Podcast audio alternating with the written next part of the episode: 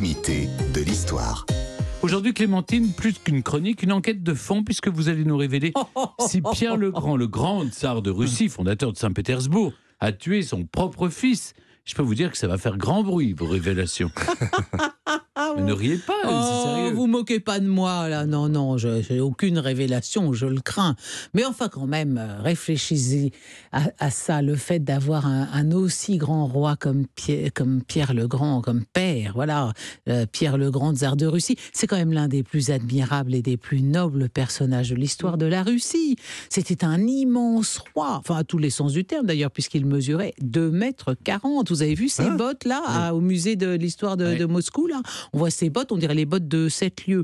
C'était un homme extrêmement curieux qui manifesta une insatiable curiosité pour le monde. Souvenez-vous qu'il voyagea 18 mois dans l'Europe entière, en Prusse, aux Pays-Bas, en Angleterre, en Italie, en France, naturellement. Il a travaillé sous un nom d'emprunt comme simple ouvrier sur des chantiers navals. Vous en connaissez beaucoup des rois comme ça?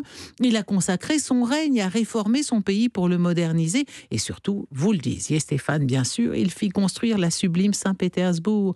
Alors qui contesterait que Pierre le Grand fût un esprit ouvert et raffiné, lui qui, lors de son passage à Paris en 1717, demanda en priorité à visiter la bibliothèque Mazarine, notre Académie française et la Sorbonne. Ah, voilà un homme policé. Eh bien, précisément, Pierre le Grand fut un si grand roi que la postérité s'est empressée de jeter un voile pudique sur les tragiques démêlés qui l'opposèrent à son fils aîné. Bon, pourtant, euh, Alexis Petrovitch, né en 1690 de son premier mariage avec Eudyxie, mérite une brève mention, car il fut, je le disais en, en présentant cette chronique tout à l'heure, le seul prince européen révolté contre son père à réussir sa fugue. C'est pas rien. Bon, il, avait quand même des goûts communs avec son père, notamment le, le goût des, des beuveries et des amours ancillaires. Il aimait bien coucher avec des petites servantes. C'était non seulement un fêtard, mais un paresseux, sans ambition, n'aimant ni l'étude, ni la marine, ni la guerre. Bref, son père, qui attendait beaucoup de lui parce que c'était son aîné, était constamment déçu. Et en plus, son fils était soutenu par les popes, les prêtres donc et les boyards, et il va devenir bien vite euh, l'influençable Alexis, le symbole du retour à la tradition et le champion de l'opposition aux réformes que son père imposait à son pays, il faut bien le dire, avec une certaine Oui, brutalité. il euh, faut rappeler quand même que il avait imposé l'habit à la- à l'européenne. La bielle européenne, l'interdiction de la barbe, Euh, c'est- etc. oui, c'était quand même un petit peu violent. Donc c'est vrai qu'Alexis, euh, il a été en gros euh, récupéré, instrumentalisé par les opposants à son père.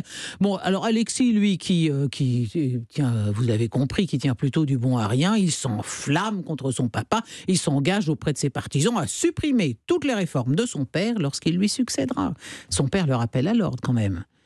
Tu ne veux rien faire ni rien apprendre. Une fois au pouvoir, tu seras obligé de te faire donner la béquée comme un petit oiseau.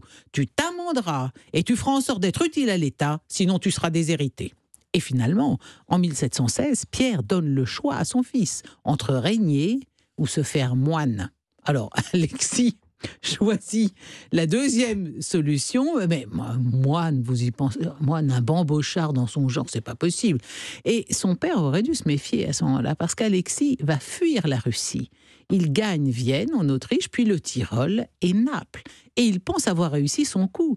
Mais les limiers de Pierre sont sur ses traces et l'enjoignent de regagner sa terre natale où son père lui assure ton et tout disposé à le pardonner.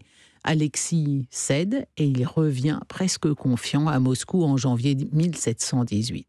Le prince Gagarine écrit alors à un ami Ce fou revient ici pour se faire enterrer.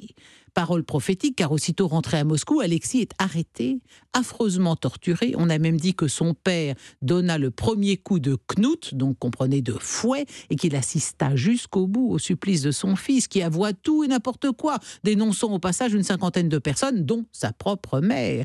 La cour condamne à mort le fils du tsar, mais le 26 juin 1718, il est opportunément retrouvé mort dans son cachot avant que la sentence ne soit exécutée.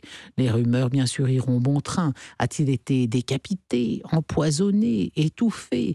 Est-il mort sous les coups de son propre père? Il aurait reçu une quarantaine de coups de fouet et son père, impassible, aurait dit au, bureau, au bourreau Continue. Quoi qu'il en soit, la Alors, mort- il est mort de quoi Bah, il est mort, il est mort sous les coups, ou il est mort euh, trop. Ah oui, oui. il est mort, il est mort sous Il est les mort de coups. ça. En tout cas, sa mort a procuré à Pierre Ier un grand sentiment de soulagement. Le fait est qu'il ne voyait pas en ce malheureux fils euh, euh, un, un- un- bon, il ne voyait pas vraiment un adversaire politique, il n'avait pas la taille, mais il avait bien compris que si ce fils survivait, euh, c'en était fini de tout ce que lui avait consacré sa vie à imposer en Russie. Fin 1718, quelques mois après la mort d'Alexis, il fait graver une médaille où la couronne impériale émerge d'un nuage, est illuminée par les rayons du soleil, et cette médaille porte une inscription qui en dit assez long sur son état d'esprit du moment.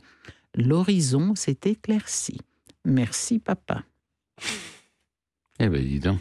Ben oui, mais vous, vous avez été un, un fils aimé, qu'est-ce que vous voulez? Vous pouvez pas comprendre toute cette mais- violence familiale. Parce que vous, pas vous ça, l'avez vécu, Clémentine?